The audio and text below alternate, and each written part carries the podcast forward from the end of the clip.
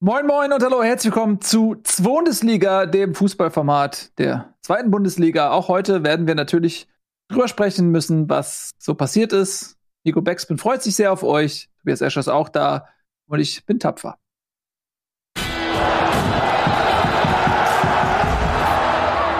Ja, so sieht's aus. Schön, dass ihr da seid. Ähm, es sind wieder ereignisreiche Wochen in der zweiten Bundesliga absolviert worden. Natürlich der absolute Höhepunkt, das Derby. HSV gegen Werder Bremen, was uns allen noch schwer im Magen liegt, über das wir natürlich sprechen wollen mit Nico und mit Tobi. Guck gerade mal hier, du hast ja so Tagesordnungspunkte rumgeschickt. Wo auch immer die jetzt sind, ich finde sie nicht mehr. Ähm, ist halt so. Machen wir Freestyle. Wir fangen natürlich an mit dem Derby. Nico, fangen wir mal Oh, auch wenn es mich schüttelt, fangen wir mal mit dir an. Nee, nee, nee, nee, nee, nee, nee, nee, nee, nee, Froschchen, auf gar, keinen, auf gar keinen Fall. Wir fangen heute schön mit dir an. Ich okay. möchte mal aus deiner Sicht dieses Derby beschrieben haben. Mhm, okay, ich beginne dann sehr gerne. Dann habe ich das auch hinter mir. Wo hast also, du geguckt? Wo hast du geguckt und wie? Und, und, und, mhm. und was für eine Konstitution warst du? Ich habe zu Hause geguckt. Meine emotionale Konstitution war eher auch ein bisschen pessimistisch. Das ist natürlich jetzt auch im Laufe der letzten Jahre meine kulturelle Grundhaltung geworden bezüglich des Abschneidens des Hamburger Sportvereins. Ähm, ich war ein hast bisschen, du, ja? Hast, hast, hast du Derby gespürt?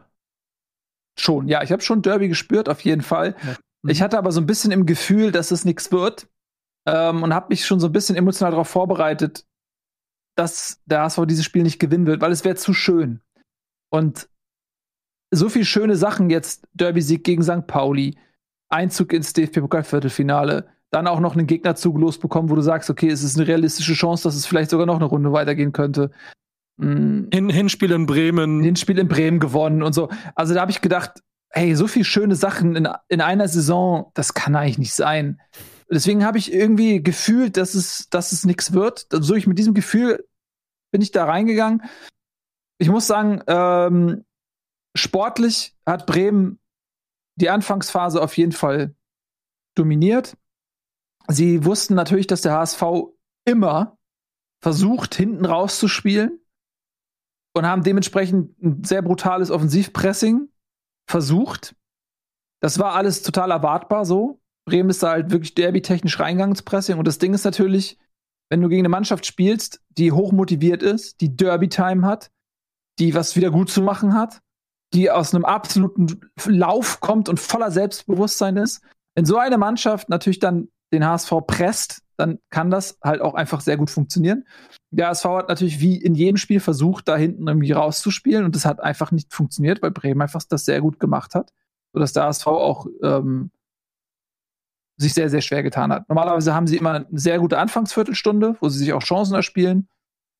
Das hat jetzt gegen Bremen überhaupt nicht geklappt. Da hat äh, Bremen die Chancen gehabt.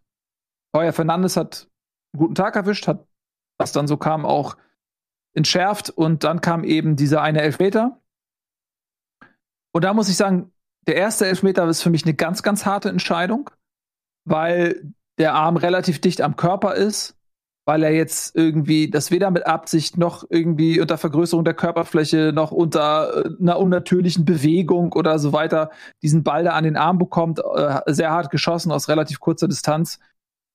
Dass man für so eine Aktion einen Elfmeter bekommt und damit ein fast sicheres Tor, finde ich sowohl in dieser konkreten Situation als auch im Allgemeinen im Regelwerk viel zu hart. Tobi ist ja auch ein Verfechter immer wieder davon, dass du in einer Situation, wo es Derby ist, wo es um Aufstieg geht und so weiter, in so einer Situation dann entscheidest, ja, diesen Elfmeter gebe ich mal, fand ich viel zu hart. Ähm, es war aber dennoch natürlich jetzt vom Ergebnis her verdient, also weil Bremen war zu dem Zeitpunkt, finde ich, in der ersten Halbzeit die bessere Mannschaft, sodass man jetzt nicht sagen kann, das ist unverdient, nur ich fand es halt einfach viel zu hart. So. Äh, dann, kurz darauf kam ja die Szene mit dem Tor äh, durch Haier, glaube ich, der das Tor macht. Und das wurde abgepfiffen, weil zuvor Glatzel ja Toprak irgendwie geschubst hat. Und auch da muss ich sagen, es ist eine vertretbare Entscheidung. Da rege ich mich jetzt nicht total drüber auf, aber ich bin mir auch ziemlich sicher, dass bei einem anderen Schiedsrichter es auch hätte sein können, dass der Elfmeter nicht gegeben wird und das Tor aber gegeben wird. Und es wäre jetzt auch kein Drama gewesen. Sodass das Matchglück in der Situation, Einzel für Bremen statt Einzel für Hamburg, das war, oder sagen wir mal wegen 1-1, das war schon ein bisschen Pech so. Auch immer unter dem Disclaimer, dass Bremen wirklich eine super erste Halbzeit gespielt hat, gerade zu Beginn das einfach echt gut gemacht hat. Und deswegen das 1-0 jetzt nicht unverdient war. Nochmal, das sage ich jetzt ganz bewusst oft. Aber es sind trotzdem am Ende genau diese 50-50-Entscheidungen, wo ein Schiedsrichter natürlich sagt, okay, welche Richtung geht es? Und natürlich macht er das nicht bewusst und er hat jetzt auch kein schlechtes Spiel gemacht. Der Schiedsrichter lag jetzt nicht am Schiedsrichter, aber es war natürlich die Entscheidung, wo er Einfluss nimmt. Und da waren beide Entscheidungen gegen den HSV und das war in Summe einfach Pech. So, und zweite Halbzeit ähm, hat der HSV viel besseres Spiel gemacht. Klar, musste er auch, kam dann zum Ausgleich und dann postwendend die nächste Elfmeterszene, wo ich diesmal sage, ja, Jattas Arm ist ein bisschen unklüger noch als beim ersten Elfmeter. Da würde ich sagen, okay, der Arm ist jetzt, in, also er, ist, er will ihn natürlich nicht abblocken, aber diese Bewegung mit dem Arm nach oben sieht schon so komisch aus, dass er da schon eher auch seine Körperfläche vergrößert. Und das Dilemma ist, weil der Schiedsrichter diesen ersten Elfmeter gegeben hat, kann er gar nicht anders, als den zweiten auch zu geben, weil das ein klarerer Elfmeter war als der erste.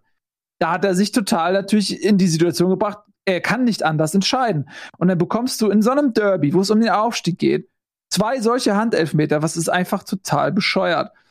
Ähm, ja, Postwenden das 2-1. Das 3-1 ist dann gefallen ähm, nach, ich glaube, Jatta war es, der immer wieder zwischen Bundesliga und Kreisklasse schwankt. In der einen Situation macht er Bundesliga-Sachen, in der anderen Situation macht er Kreisliga-Sachen.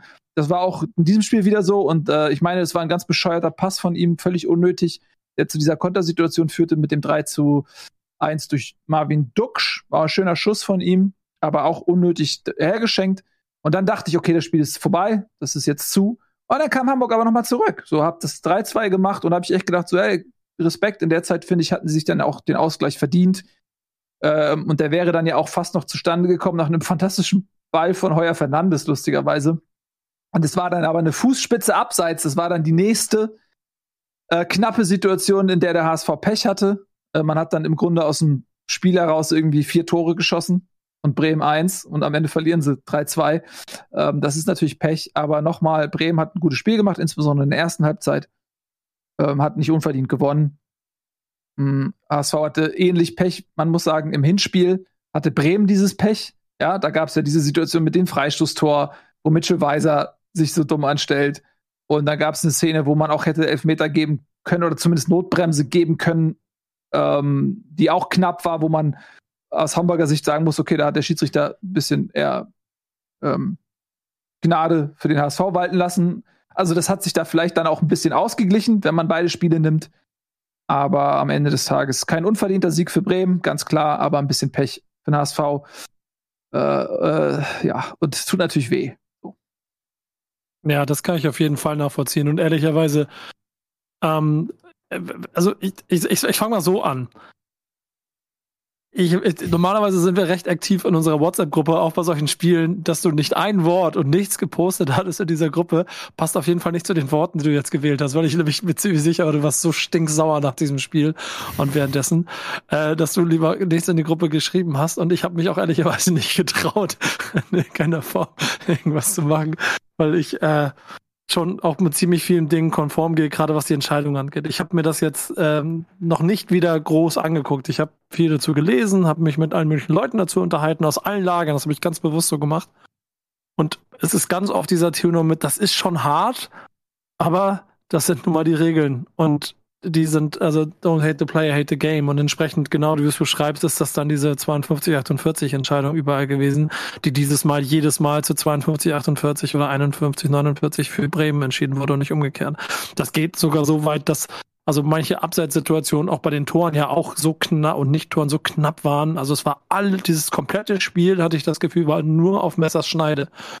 Ähm, dass es dann bis zum Ende auch noch so spannend wurde, liegt in meinen Augen auch daran, weil der HSV in der zweiten Halbzeit das gemacht, was er in der ersten Halbzeit nicht gemacht hat. Ähm, versucht ein Derby zu spielen.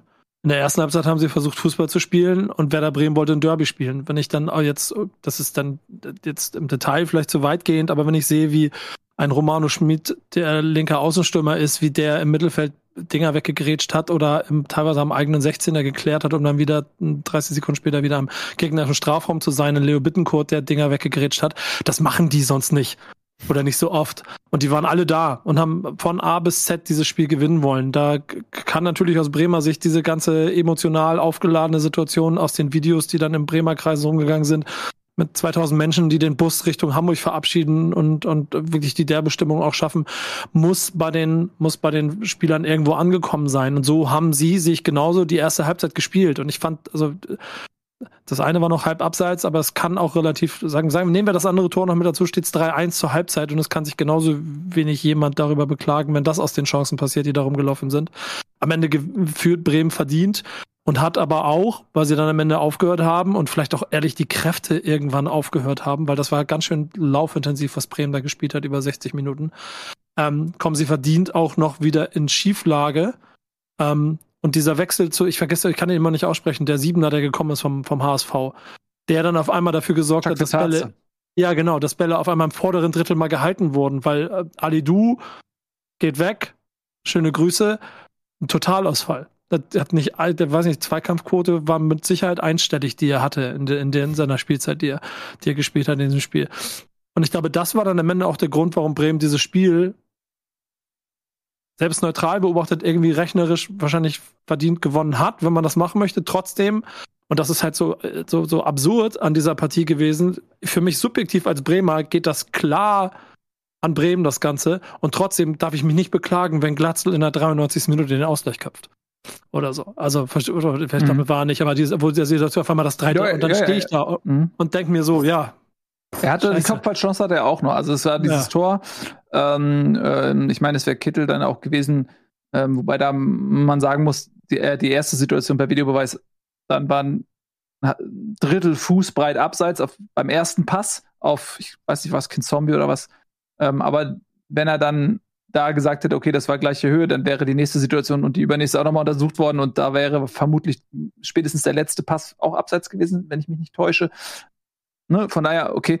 Aber äh, Glatzel hat auch nochmal eine Kopfballchance, wo er keinen Druck hinter kriegt und so, auf jeden Fall. Also in der Schlussphase kannst du immer, das kennst, kenne ich auch, kannst du auch, selbst wenn du die beste Mannschaft, bessere Mannschaft über 90 Minuten warst, in der Schlussphase kann sich das alles nochmal drehen dann spielen sie dann auch immer Fußball. Und ich muss auch eins sagen, erste Halbzeit hat mich sportlich ein bisschen erschrocken. Ich höre das immer von dir hier und lass mir das von HSV-Fans erzählen, dass der Fußball den, den Hamburg offensichtlich an, lass es 28 Spieltagen in der Saison spielen kann, der überall funktioniert, halt 0,0 funktioniert hat in der ersten Halbzeit.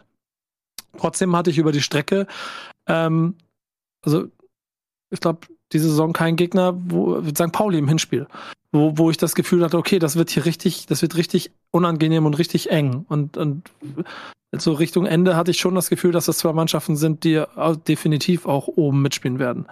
Also dass der HSV, äh, auch wenn es jetzt gerade ein bisschen Abriss gibt durch dieses, durch dieses Ergebnis, die werden noch eine ganz gewichtige Rolle spielen im Aufstiegskampf. Da ist jetzt das nächste Spiel gegen Nürnberg elementar wichtig für den HSV, das weißt du selber. Ähm, aber um dann aus Bremer Sicht drauf zu gucken, bin ich auch ultra demütig der Gesamtsituation gegenüber. Wir haben jetzt acht, neun Spiele, acht Siege, ein Unentschieden. Von den 45 Punkten, die wir haben, haben wir 24 in den letzten neun Spielen geholt. Da, normalerweise müssten wir da stehen, wo Paderborn jetzt steht. Und das tun wir alles nur, weil dieser Trainer an irgendeiner Stelle ein bisschen von seinem Feenstaub in den Kader geschmissen hat und auf einmal rennen die diese zwei Meter mehr, gehen in einen Schritt weiter nach rechts definieren ihre Positionen anders und dieses, dieses Selbstbewusstsein auf dem Platz auch mal live wieder im Stadion zu sehen, das hat mich, das hat mir, also als Werder-Fan hat mir das unheimlich viel Spaß gemacht, inklusive dann dem Drumherum, wie die Mannschaft dann auch diesen Sieg gefeiert hat als Mannschaft. Ich kann ja nochmal aus taktischer Sicht vielleicht so ein bisschen erklären, wie ich das gesehen habe, wie so diese zwei Halbzeiten so anders waren. Weil da würde ich euch auf jeden Fall zustimmen, wenn es zur Halbzeit 3-0 für Werder steht, jetzt ganz unabhängig von 5 Meter, dann hätte, glaube ich, niemand was gesagt. Wenn in der zweiten Halbzeit das Ding 3-0 für den HSV ausgeht, hätte auch niemand was gesagt, weil es wirklich zwei unterschiedliche Halbzeiten waren. Ähm, du hast ja dieses System von Tim Walter, das sehr eigen ist. Also sehr viel Ballbesitz, aber auch sehr viele Positionswechsel. Man hat das ja immer wieder gesehen. Heuer Fernandes, der da teilweise im Mittelkreis als Torhüter aufgetaucht ist. Vuskovic, der immer sich bewegt.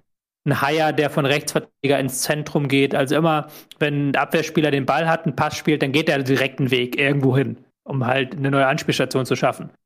Und wer da sehr, sehr konsequent gemacht hat, ist, dass sie diese Wege verfolgt haben.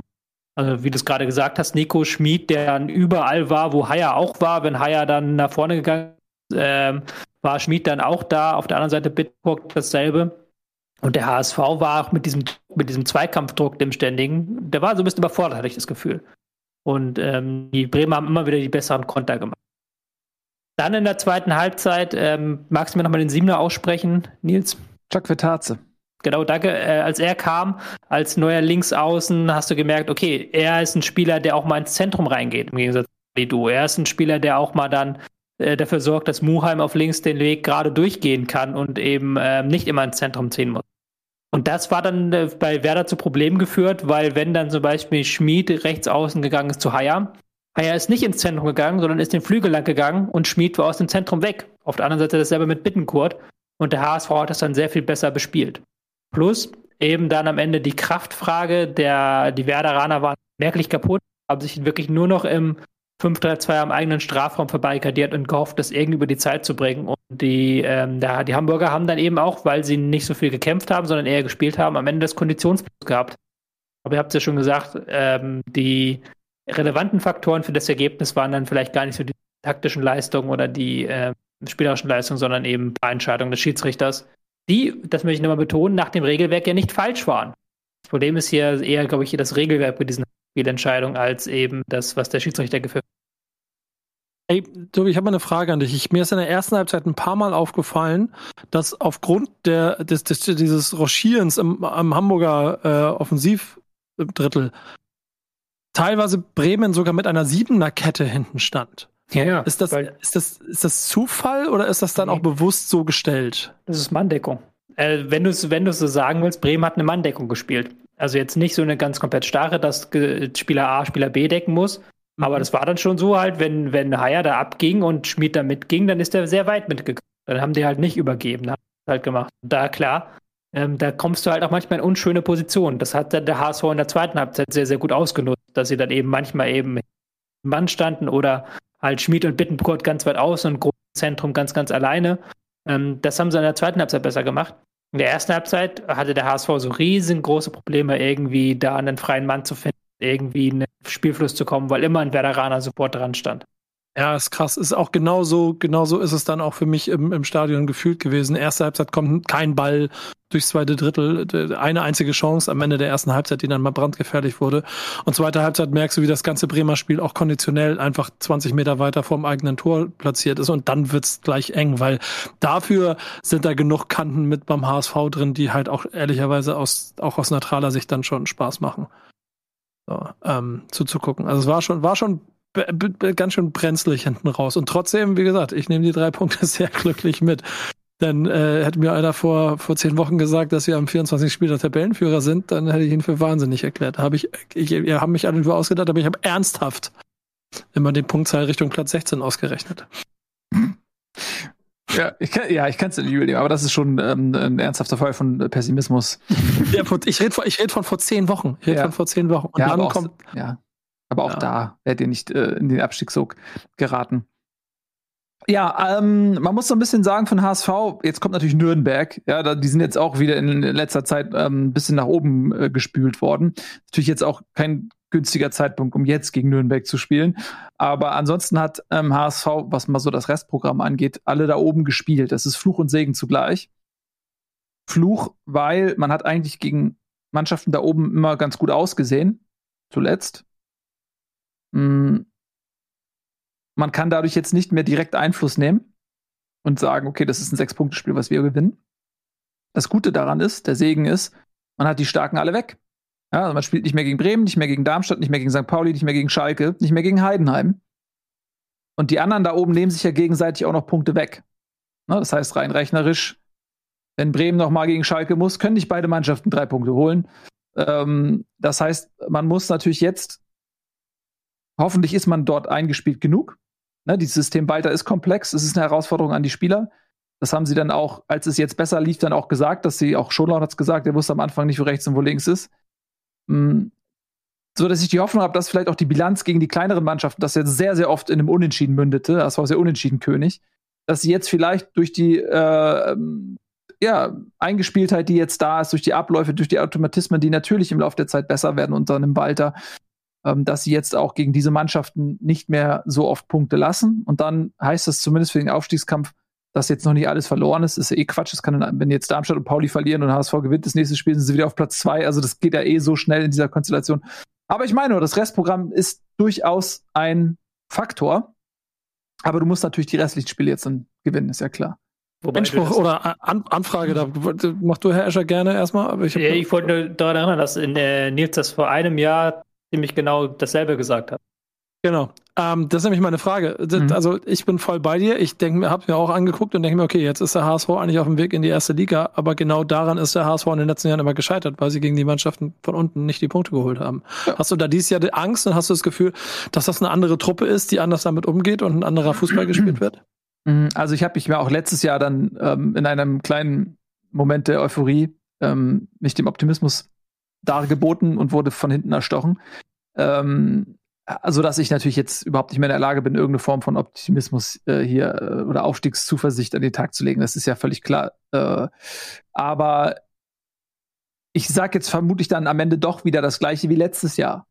So, ähm, mit dem Unterschied ist, dass ich, ja, ich denke schon, dass diese Walter-Ball-Geschichte funktioniert. Es gab ein zwischenzeitliches Tief und es gab Anlaufschwierigkeiten. Und ich denke jetzt oft, wenn ich sie sehe, dass ich zum ersten Mal seit Jahren ein System erkenne, dass ich zum ersten Mal seit Jahren das Gefühl habe, okay, die Spieler wissen, was sie machen, sie, es gibt einen ganz klaren Plan. Das habe ich die letzten Jahre vor Walter nie wirklich erkennen können. Es mag an mir liegen, aber da ging es für mich eher so über die individuelle Klasse, in der man dem Gegner überlegen war.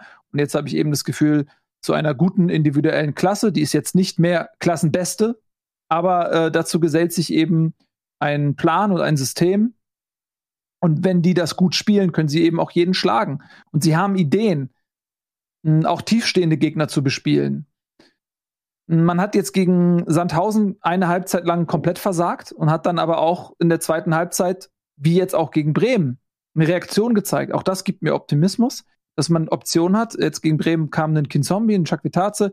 Die haben richtig Schwung reingebracht. Insbesondere ein Kinzombie hat echt ein gutes Spiel gemacht in der Zeit noch. Ähm, gegen Sandhausen war das ähnlich. Da musste auch eigentlich in der zweiten Halbzeit das Spiel noch gewinnen. Die haben zumindest einen Punkt geholt. War eigentlich fast eine Schablone wie gegen Bremen, wenn du so willst, vom Ablauf her.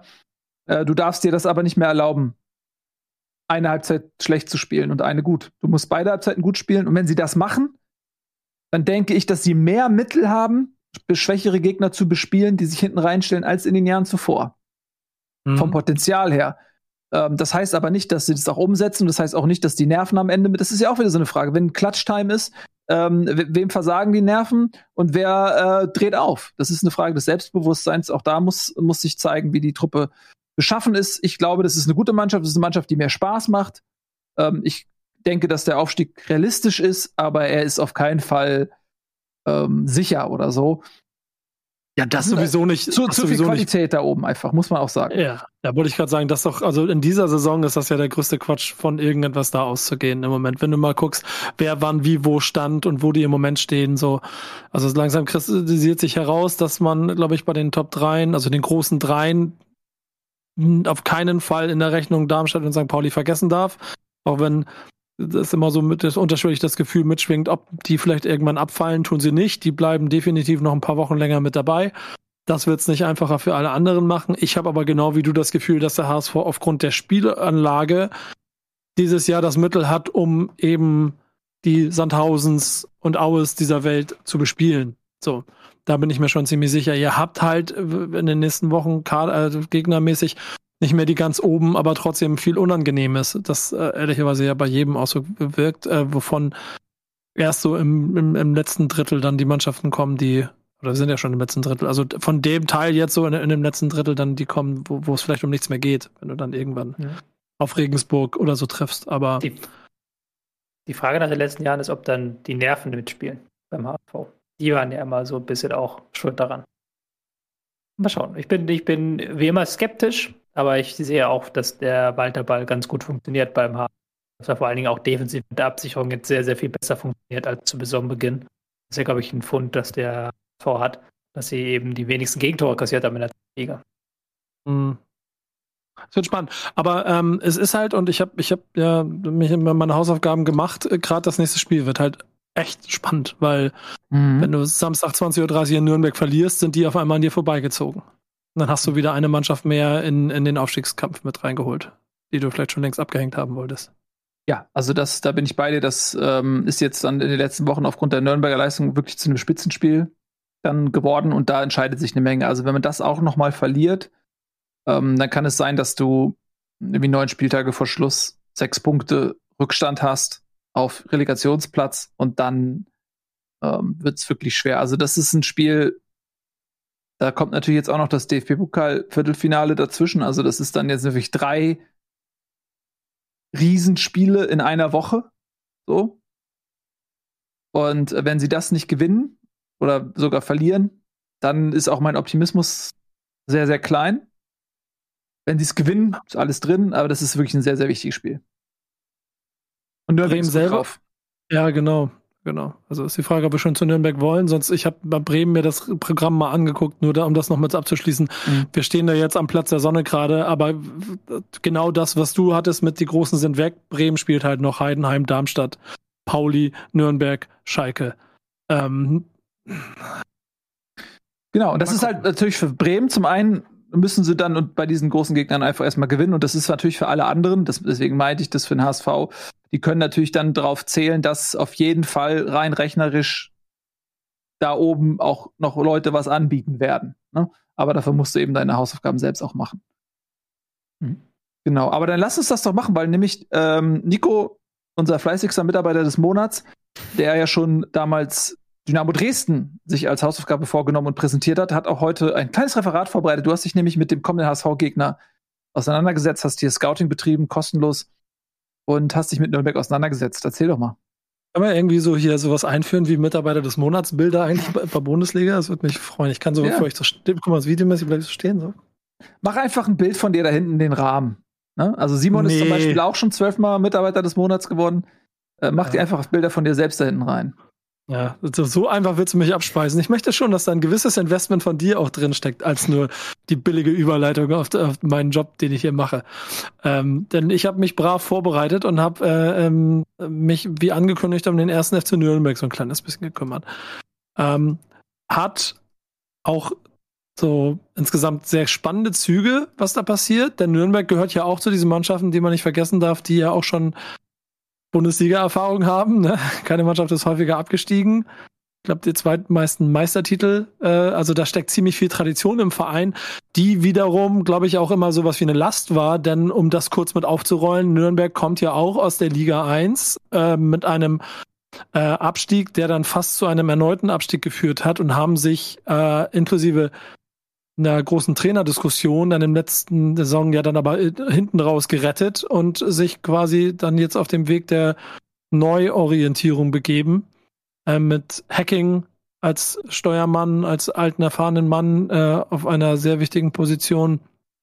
Vorstand Sport, der dafür sorgt, dass äh, Nürnberg wieder quasi nach oben gucken kann. Und äh, ich hatte die Möglichkeit, äh, mit Sportdirektor Olaf Rebbe ein bisschen zu telefonieren, um so über das zu reden, was bei Nürnberg gerade so los ist. Und ähm, hatte auch hier und da darüber schon mal Austausch. Und wenn man sich anguckt, dass Nürnberg äh, im Prinzip, ich glaube, mit die ersten waren, die am Saisonbeginn verkündet hatten, dass sie ja, den Kader komplettiert hatten, als bei Werder Bremen 85 Prozent des Kaders noch nicht mal wussten, ob sie überhaupt noch bei Werder Bremen spielen, ähm, ist es eine gute Grundlage, um ruhig an eine Saison zu gehen. Und das hatte Nürnberg ja auch eigentlich vor allen Dingen im ersten Drittel hervorragend gemacht. Zwischenzeitlich immer die beste Abwehr der Liga gewesen, äh, kaum Spiele verloren, insgesamt auf jeden Fall sehr überraschend gut aufgetreten, nie in den oberen Tabellenregionen, aber immer mit dran in diesem Rennen.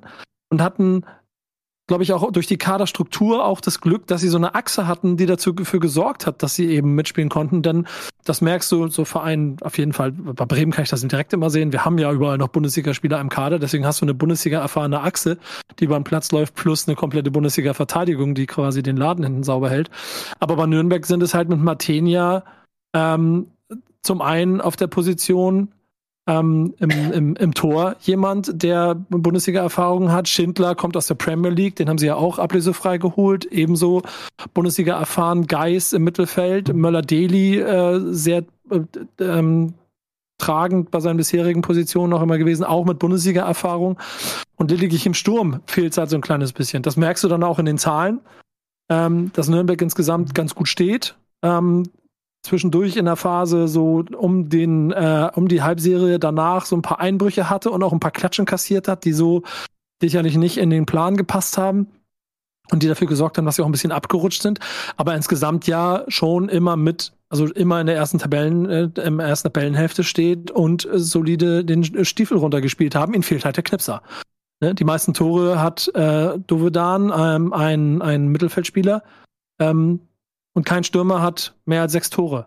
So, damit, damit kannst du dann in einer Liga, in der wirklich alle Vereine oben, also HSV Glatzel, Burgstaller, St. Pauli, Terodde, Schalke, ähm, wie heißen die beiden bei Darmstadt nochmal? Das sind ja zwei Pfeffer und der andere, Pfeiffer und der andere, ähm, der, Pfeiffer was ich meine. Ah ja, genau, genau, Tietz. Äh, und bei Bremen halt Duxch und, und, und, und Füllkrug. Das ist das, was dir am Ende fehlt, um vielleicht die ganze Zeit in diesem Geschäft der Oberen mit drin zu sein. Wenn du dann aber auf die Tabelle guckst, merkst du, dass auch das genau diese 10, 15 Tore sind, die sie unterscheiden von den anderen. Äh, jetzt haben sie seit den letzten zwei, drei Wochen wieder so ein bisschen die Hausaufgaben gemacht. Äh, Trainer wohl auch taktisch, ähm, nachdem das, das wäre jetzt wieder Tobis Job eigentlich, aber auch da ein bisschen drüber gelesen, jetzt eigentlich ein 4-4-2-System, das sie die ganze Zeit spielen, aber schon eine Variabilität reingebracht haben, was auch heißt, dass sie sich auf das einstellen, was in dieser Liga auf sie zukommt und offensichtlich äh, den, den Nürnberg-Code geknackt, mit dem sie bisher ganz gut gespielt haben. Also versuchen sie der Varietät reinzubringen. Verletzte Spieler, Langzeitverletzte kommen gerade so wieder rein, die eigentlich alle als Stützen für die Mannschaft mitgeholt wurden. Ähm, also Nürnberg baut sich gerade wieder so ein bisschen auf, baut sich wieder so ein bisschen Selbstbewusstsein auf und hat natürlich auch dadurch, dass wir so eine Reinigung in der Tabelle gehabt haben und irgendwann erst Paderborn und Karlsruhe so ein bisschen abgefallen sind, dann Nürnberg ja auch, jetzt Heidenheim so einen halben Schritt nach hinten geht, sind sie auf einmal wieder Sechster. Und wenn wir dann besagtes Spiel haben, wovon wir jetzt am Samstag haben um 20.30 Uhr reden, wenn Nürnberg dann zu Hause gegen den HSV spielt, sind sie auf einmal in einer Position, dass sie wieder um den Aufstieg mitspielen, obwohl, glaube ich, jeder, mit dem ich über die zweite Liga rede, sie A, nie so ganz da drin gesehen hat. Ich glaube, bis auf hier, äh, warst du das, Tobi? Ich glaube, du hast, du hast auch schon immer mal ein Auge. Geheim, aber wirklich ganz, ganz geheim. Ich hab genau, ganz, ja, ja. ja, genau. Aber so mit einem halben, leisen Mini-Auge so drauf geguckt. Ähm, sind sie dann aber auf einmal wieder im Rennen in dieser, in dieser Tabellenkonstellation. Und wie gesagt, habe ich mich mit Olaf Rebbe drüber unterhalten und am Ende sagt er, die, die, die Zielsetzung zu Beginn war Platz 5 bis 8. Und wir bewegen uns seit Spieltag 1 auf den Plätzen 5 bis 8. Das heißt, wir sind seit Spieltag 1 in unserer, in unserer Zielausrichtung. Natürlich ist der SFC Nürnberg ein Club, der mittelfristig, kurzfristig, also irgendwo zwischen kurz und mittelfristig ja wieder Bundesliga spielen muss. Das ist vollkommen klar. Das gilt aber im Zweifel auch für Düsseldorf, für Hannover, vielleicht sogar für Vereine wie Dynamo Dresden von der, von der Reichweite her. Also sie sind aber Schritt eins nach der Verhinderung des großen Gesamtdesasters in der letzten Saison äh, offensichtlich im Soll und äh, ich gehe ehrlicherweise fest davon aus, dass sie noch so einige ärgern werden ähm, in dieser Saison, weil sie jetzt nämlich ein bisschen befreiter aufspielen können, weil sie halt im Moment nicht mehr zu diesem Konzert dieser acht, neun Aufstiegsmannschaften gezählt wurden, sondern so langsam wieder sich ranpirschen. Referat, Ende. Schön. Schade, keine PowerPoint-Präsentation oder so. Das wäre fürs nächste Mal vielleicht noch. Ähm, ansonsten vielen lieben Dank, Nico. Danke für deine ähm, explizit, ex exklusiv exquisiten exklusiv ja, exquisiten ähm, Ausführungen bezüglich des Clubs. Ja, jetzt weiß ich auch wieder ein bisschen besser, wie ich das nächste Spiel einzuschätzen habe. Für mich persönlich auch tatsächlich äh, der richtige Zeitpunkt. Ähm, hm. Hast du jetzt Angst? Nein, ich kenne da keine Angst. Ach so, Pessimismus? Nochmal. okay, woher, ist okay. woher okay. soll ich Optimist sein? Also wie ist das ja. historisch zu rechtfertigen? Außer durch Derby-Sieger gerade. Hamburger Stadtmeister bist du. Wir sind Stadtmeister und wenn man die, wenn man das Torverhältnis anführen möchte, dann sind wir im Prinzip ja auch Derby-Sieger ähm, Bremen. HSV. Ja, stimmt. Gesamt, gesamt, aber das ist ja scheißegal. Es zählt ja immer nur das eine Ergebnis. Nee, es zählt am Ende gibt's eine Derby-Meisterschaft. Derby. Ihr habt das Rückspiel gewonnen, aber es reicht. Talkschiss on fire. Jetzt halt die Your defense is terrified. Talkshiz on fire. Ist gut jetzt. Ist gut jetzt. Ähm, ich muss da jetzt, sonst mute ich dich. Ja, schon so. wieder. Ja, ja, ich, die, meine Maus ist die ganze Zeit über die Mute-Taste gehabert. Jede Sendung wird mir das angedroht hier. Ja. Ich werde hier unterdrückt. Jeder ja. Werder-Fan da draußen steht mir an meiner Seite. Ich werde von Nils unterjocht hier. Ja, die kommen bestimmt alle aus, aus Bremen dann hier angereist, um mir mich freundlich zu bitten, dich nicht zu unterjochen. Ähm, genau. Apropos Jochen, Tobias. Das ist ja dein zweiter Name, Tobias Hm. Jochen Escher. Nee. Hast du ja bislang eigentlich relativ gut unter Verschluss gehalten. Jetzt ist es raus. Äh, TJ sagt man ja auch zu dir. Oder Jojo. Oder Jojo. Nein. TJ Jojo. Ja. Hast du diesen Ausführungen, diesen prächtigen Ausführungen vermutlich nichts mehr hinzuzufügen bezüglich Nürnberg? Ich habe meine eigenen Ausführungen, ja. Ich habe ja auch Hausaufgaben gehabt. Ich habe ja gesagt, Darmstadt, das interessiert mich schon, wie die da oben gelandet sind, weil ich mir da bis äh, zur letzten Folge nicht so richtig den 100%igen rein hatte. Und ähm, bevor ich damit loslege, mein zweiter Name ist übrigens Felix, der Glückliche. Und der SV Darmstadt ist auch ein sehr glücklicher Verein in dieser Ja, Saison. Dann Weil mal die los. nämlich nicht unbedingt damit gerechnet haben, dass sie da jetzt landen, wo sie gelandet sind, nämlich relativ weit oben in der Tabelle. Ähm, Thorsten Lieberknecht als Trainer ist jetzt auch ein Trainer, wo man sagen kann, der hat mit Eintracht Braunschweig sehr, sehr gute Dinge geleistet, aber in Duisburg war er jetzt auch nicht der übermäßig erfolgreichste, war jetzt so, dass er ja am Saisonbeginn gekommen ist für Markus Anfang, der ja nach Bremen gewechselt ist und dort dann ähm, zu den Impfgegnern gewechselt ist. Hm. Ähm, ich habe lange Zeit gedacht, okay, die, diese Darmstädter, wie, wie Verein ist, die sind, ähm, die spielen meist ein 4-4-2-System, die spielen meist mit extrem viel Kompaktheit im Mittelfeld, mit extrem gutem Zugriffverhalten im Mittelfeld. Aber wenn man da tiefer guckt, dann ist es auch so, dass sie das wirklich sehr, sehr gut ausführen. Das liegt einerseits daran, dass sie halt im Mittelfeld sehr, sehr aggressiv es liegt aber auch so ein paar so Cup taktischen Kniffen. Ähm, Kempe, der lange Zeit halt äh, Zehner gespielt hat, ist jetzt auf der Sechser-Position unterwegs, kann von da was ähm, ausrichten, was einleiten. Und vorne hat man halt mit ähm, Dietz und Pfeiffer diesen Doppelsturm, der eben in der Hinrunde getroffen hat, wie sie wollten, die eben Flanken reingemacht haben. Einer hat es immer fallen lassen, zusammengespielt. Das hat sehr, sehr, sehr gut funktioniert. Und auch in der Abwehr waren die Darmstädter gut aufgestellt in der Hinrunde mit einer starken Innenverteidigung, die eigentlich gar nicht die Hauptinnenverteidigung war, aber die sich da gut eingespielt haben. Und ähm, im Tor mit, ich muss kurz den Namen Schuhen, genau, Schuhen, der auch eine Saison spielt und da auch schon den einen oder anderen gehalten hat. Jetzt ist aber die Rückrunde so angebrochen, Darmstadt nach einer sehr starken gewesen und jetzt zuletzt waren die Leistungen waren gut, aber die Punkte waren nicht mehr ganz überzeugend. Also Darmstadt hat so ein paar Punkte gelassen, hat erst zwei Siege geholt jetzt in der Rückrunde, jetzt am Wochenende den einen gegen Dresden, hart umkämpfter Sieg in der letzten Minute. Hatten, glaube ich, noch ein Spiel gegen Ingolstadt gewonnen, aber ansonsten haben sie in der Rückrunde noch keinen Sieg geholt. Und gegen den HSV haben sie sogar richtig, richtig schlecht ausgesehen. Ähm, du hast es ja wahrscheinlich gesehen, 5-0 war es ja, glaube ich, oder?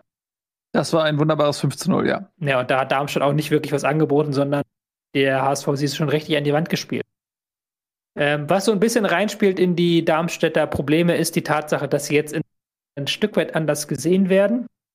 In der Hinrunde hatten sie einen durchschnittlichen Ballbesitz von 40 Prozent, haben ähm, eben über eine sehr aggressives Mittelfeld, sehr, sehr gutes Feldpressing, viele Bälle erobert haben, ein sehr gutes Spiel nach vorne gehabt, was das Umschaltverhalten angeht. Das ist natürlich, wenn man in der Tabelle so weit oben steht, nicht mehr ganz so leicht möglich. In der Rückrunde liegt der durchschnittliche Ballbesitzwert bei 52 Prozent. Und auch dieser Wert wird sehr, sehr stark beeinflusst von dem HSV-Spiel, wo der HSV knapp 70 Prozent hatte. Also die ähm, Darmstädter haben jetzt durchaus Spiele mit drin, wie am Wochenende gegen Dresden, 60, 60 Ballbesitz. Und damit tun sie sich noch ein bisschen schwer. Ja, sie haben ein gutes Aufbauspiel hinten heraus mittlerweile. Sie haben immer wieder so Rautenbildung im Mittelfeld. Sie haben wieder schaffen, die gegnerische Hälfte zu kommen.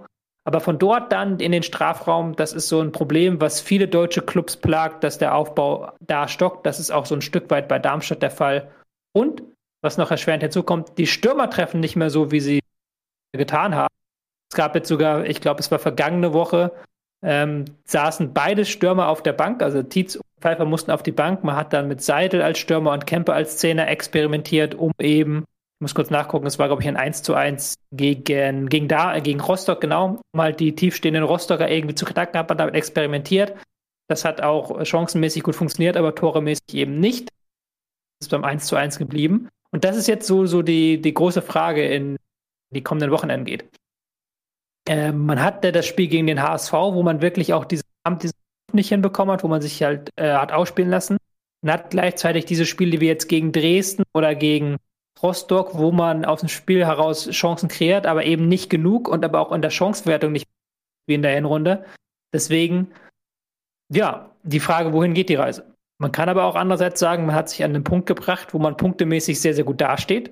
Der Darmstadt ist auf Tabellenrang 2, also sie sind immer noch ganz vorne, ganz weit drin und sind jetzt vor allen Dingen in den direkten Duellen äh, das Team, das gejagt ist. Also wenn es gegen äh, Werder geht, der gegen Werder nicht gerade, aber wenn es gegen ähm, andere Teams geht aus der oberen Tabellenhälfte, dann kann man eben wieder so vielleicht ein Stück weit stärker mit den eigentlichen Stärken.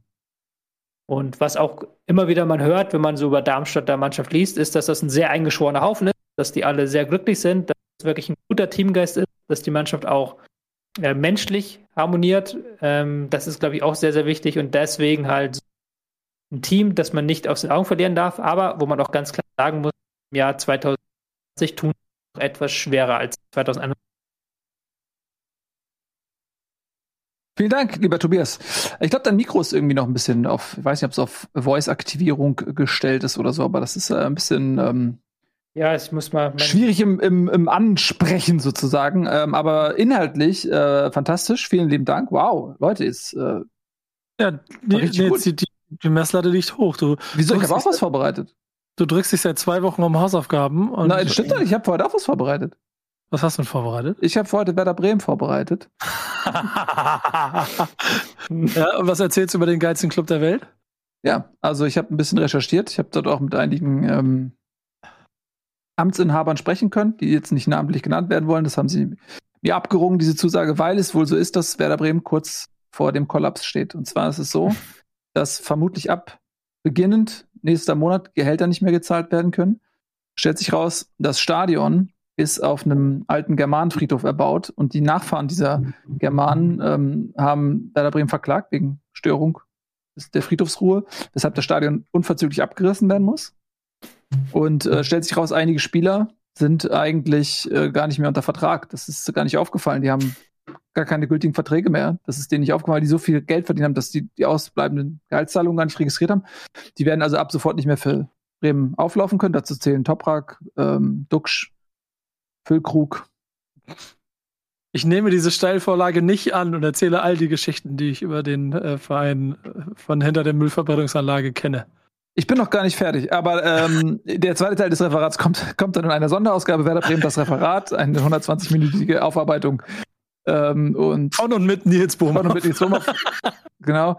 Und für den Moment ähm, belasse ich es okay. bei diesen düsteren Aussichten. Tut mir leid, dass die Wahrheit schmerzt. So sieht das aus. Jetzt hör auf, ich müse dich. So, jetzt wollen wir noch mal ähm, ganz kurz gemeinsam einen Blick auf die Lage der Liga werfen.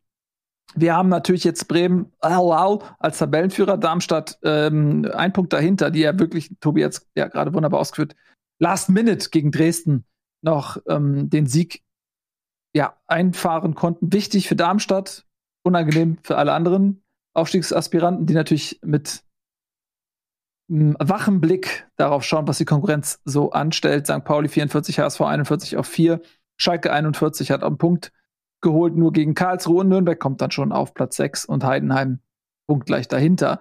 Ähm, dann haben wir natürlich das Mittelfeld, äh, was denke ich ab Platz 8 beginnt, denn es liegen zwischen Heidenheim auf 7 und Paderborn auf 8, 6 Punkte. Also ich glaube, das ist so der Bruch, wo man sagt, ähm, da ist spätestens die Aufstiegszone beendet.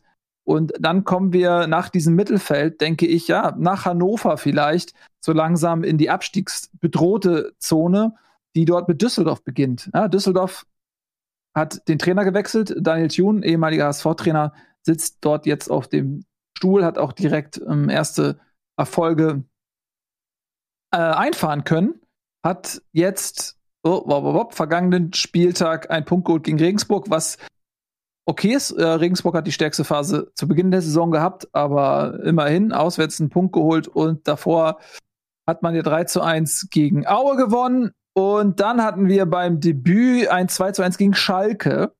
Also sieben Punkte aus drei Spielen und insbesondere der Sieg gegen Schalke natürlich ein dickes Ausrufezeichen. Also Düsseldorf ist eine Mannschaft, die absolut im Kommen ist. Ja, da muss man mal schauen, wie nachhaltig dieser Trainereffekt ist, ja. Aber die haben natürlich eigentlich auch eine Qualität, die sie dazu prädestiniert, weiter oben zu stehen, tabellarisch. Sodass ich mir vorstellen kann, dass Düsseldorf jetzt mit diesem neuen Schwung auch noch mal eine Rolle spielen kann und dass eben auch Leute aus der oberen Tabelle, die dann noch gegen Düsseldorf spielen müssen, sich ja warm anziehen dürfen. Also das werden, glaube ich, keine leichten Spiele. Hm, ich bin ganz glücklich, dass, dass Bremen die schon hinter sich hat. Ist, und das meine ich total ernst, weil das wird, glaube ich, brandgefährlich. Der Kader ist ja eigentlich auch zusammengestellt, um äh, Aufstiegsrennen mitzuspielen. Und das haben sie halt in der Hinrunde komplett vergeigt und jetzt ist gezündet. So. Genau. Ähm, und dann hast du halt mit Dresden auf Platz 14, das ist dann wirklich schon akut äh, Abstiegskampf. Wir haben Sandhausen noch und äh, Rostock, die ja erstmal sich um den Relegationsplatz streiten, denn Aue und Ingolstadt sind dann doch ganz schön abgeschlagen, sodass man fast davon ausgehen kann, für die beiden Mannschaften würde es dieses Jahr nicht reichen für den Klassenhalt, aber danach sehr, sehr eng. Und Spannend. sie punkten alle überall so ein bisschen, ne? Also keiner, keiner macht ganz große Sprünge, aber Sandhausen, glaube ich, seit zwei Spielen oder so ungeschlagen.